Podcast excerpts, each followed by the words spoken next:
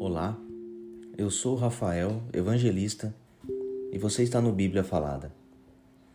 Segundo a Reis, capítulo 19. O rei pede o conselho de Isaías.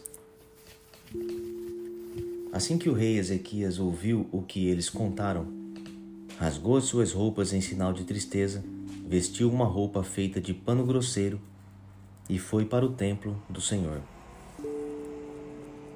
Ele mandou que Eliaquim, o encarregado do palácio, Sebna, o escrivão e os sacerdotes mais velhos fossem falar com o profeta Isaías, filho de Amós. Eles também estavam vestindo roupas de pano grosseiro. A mensagem que o rei mandou entregar a Isaías foi esta: Hoje é um dia de sofrimento. Nós estamos sendo castigados e estamos envergonhados. Somos como uma mulher que está para dar à luz, mas não tem forças para isso. O rei da Assíria nos mandou o chefe do seu exército para insultar o Deus vivo. Que o Senhor, nosso Deus, escute esses insultos e castigue quem os disse.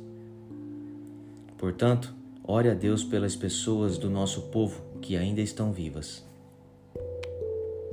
Os funcionários do rei Ezequias levaram a mensagem e Isaías mandou esta resposta: O Senhor Deus diz que o Senhor não deve deixar que os assírios o assustem, dizendo que Deus não pode salvá-los. Deus vai fazer o rei assírio ouvir uma notícia que o fará voltar para a terra dele. E Deus vai fazer com que ele seja morto ali. Os assírios ameaçaram outra vez.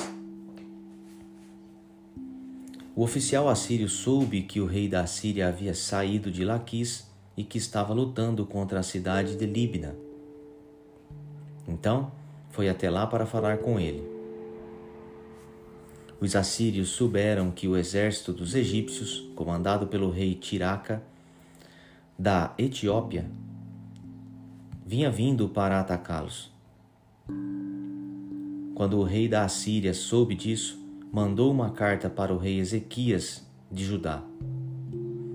A carta dizia assim: O seu Deus, em quem você confia, lhe disse que Jerusalém não vai cair nas minhas mãos. Mas não deixe que ele o engane. Você já ouviu falar daquilo que um rei assírio faz com qualquer país que ele resolve destruir? Por acaso você pensa que poderá escapar? Os meus antepassados destruíram as cidades de Gozã, Arã e Recef e mataram o povo de Éden, que morava em Telassar, e nenhum dos seus deuses pôde salvar. Onde estão os reis das cidades de Amate, Arpade, Sefarvaim, Rena e Iva? O rei Ezequias recebeu a carta nas, das mãos dos mensageiros e a leu. Então foi até o templo, pôs a carta ali, na presença de Deus, o Senhor, e orou assim: Ó Senhor, Deus de Israel, que estás sentado no teu trono que fica acima dos querubins, só tu és Deus e governas todos os reinos do mundo. Tu fizeste os céus e a terra. Ó Senhor, olha para o que está acontecendo com a gente. Escuta todas as coisas que Senaqueribe está dizendo a fim de insultar a ti, o Deus vivo. Todos nós sabemos, ó Senhor, que os reis da Assíria destruíram muitas nações, arrasaram as suas terras e queimaram os seus deuses, que não eram deuses de verdade, e sim imagens de madeira e de pedra feitas por mãos humanas. Agora, ó Senhor, nosso Deus, salva-nos dos assírios, para que todas as nações do mundo fiquem sabendo que só tu, ó Senhor, é Deus. A mensagem de Isaías para o rei. Então Isaías mandou uma mensagem para o rei Ezequias. Nela ele dizia que, em resposta à oração do rei, o Senhor, o Deus de Israel, tinha dito o seguinte: A cidade de Jerusalém ri e caçou de você, Senaqueribe. Contra quem você pensa que falou? Para quem você olhou com orgulho? A quem você pensa que ofendeu e insultou? Você fez tudo isso contra mim, o Santo Deus de Israel. Você me mandou os seus mensageiros para se gabarem de quem, com os seus muitos carros de guerra, você conquistou as mais altas montanhas do Líbano.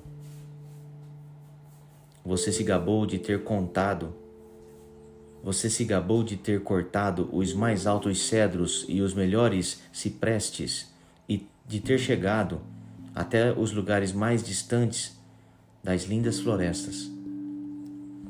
Você se gabou de ter cavalo, você se gabou de ter cavado poços em terras estrangeiras e de ter bebido da água deles. Gabou-se também de que os pés dos seus soldados fizeram secar o rio Nilo. Por acaso, você não sabe que fui eu que planejei tudo isso há muito tempo e agora fiz tudo acontecer?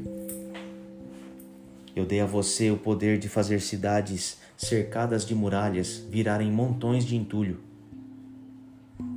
Por isso, os seus moradores ficaram fracos e andavam cheios de medo e de vergonha. Eles ficaram como o capim do campo e a erva verde, e como a erva que cresce nos telhados, quando o vento quente do leste sopra e os faz secar. Mas eu o conheço muito bem. Sei o que você faz e aonde vai. Sei que você me odeia. Eu soube do seu ódio e do seu orgulho, e agora vou pôr uma argola no seu nariz e um freio na sua boca, e farei você voltar pelo mesmo caminho por onde veio. Depois Isaías disse ao rei Ezequias: Este é o sinal daquilo que vai acontecer neste ano e no ano que vem vocês terão para comer somente aquilo que nascer por si mesmo, sem ser plantado. Mas no ano seguinte, vocês poderão semear e colher cereais, plantar parreiras e comer as uvas. As pessoas de Judá que não tiverem morrido vão florescer como plantas que firmam as suas raízes na terra e dão frutas. Pois ficará gente em Jerusalém e no monte Sião porque o Senhor Deus resolveu fazer com que isso aconteça. Isaías continuou: Portanto, o Senhor Deus diz o seguinte a respeito do rei da Síria: Ele não entrará nesta cidade e não atirará uma só flecha contra ela. Nenhum soldado com escudo chegará perto da cidade, e não serão construídas rampas de ataque ao redor dela. O rei da Assíria vai voltar pelo mesmo caminho por onde veio, sem ter entrado nesta cidade. Eu defenderei e protegerei esta cidade por causa da minha honra e por causa da promessa que fiz ao meu servo Davi. Eu, o Senhor, falei. Naquela noite, o anjo do Senhor foi até o acampamento dos assírios e matou cento e oitenta e cinco mil soldados. De manhã, os que sobraram vivos, os que sobraram, viram os corpos dos mortos. Então, Senaqueribe, rei da Síria, se retirou, voltou para Nínive, Nínive e ficou lá. Certo dia, quando ele estava adorando no templo do seu deus Nisroch, os seus filhos Adrameleque e Sarezer o mataram à espada e fugiram para a terra de Ararat. Outro filho seu, chamado Esar Adon, ficou no lugar dele como rei.